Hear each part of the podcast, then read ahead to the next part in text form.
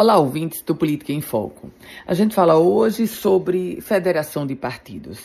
Já está em curso uma federação que é formada pelo PV, PT, PCdoB. Essa federação já está valendo, mas outras estão sendo articuladas.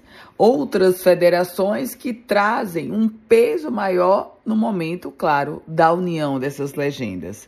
O Progressistas e o União Brasil tenta formar uma federação, mas as legendas encontram diversas dificuldades nos contextos regionais, onde em alguns estados o líder do União Brasil não quer ceder para o progressistas, lideranças, enfim, cargos nas direções regionais.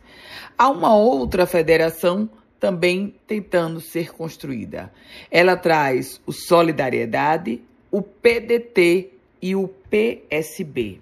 Lembrando a você que a federação não é uma fusão. No momento da fusão, aqueles partidos se transformam em um e passa a ser um partido. Na federação, não. É como se eles se unissem temporariamente, e esse temporariamente é por quatro anos, e começassem a funcionar nesse período como se fosse um partido. Por isso, a Federação Progressistas União Brasil, se de fato ela vier a ser formada, vai trazer um poder muito maior para esse bloco, porque vai ser o maior bloco da Câmara dos Deputados. Eu volto com outras informações aqui no Política em Foco com Ana Ruth Dantas.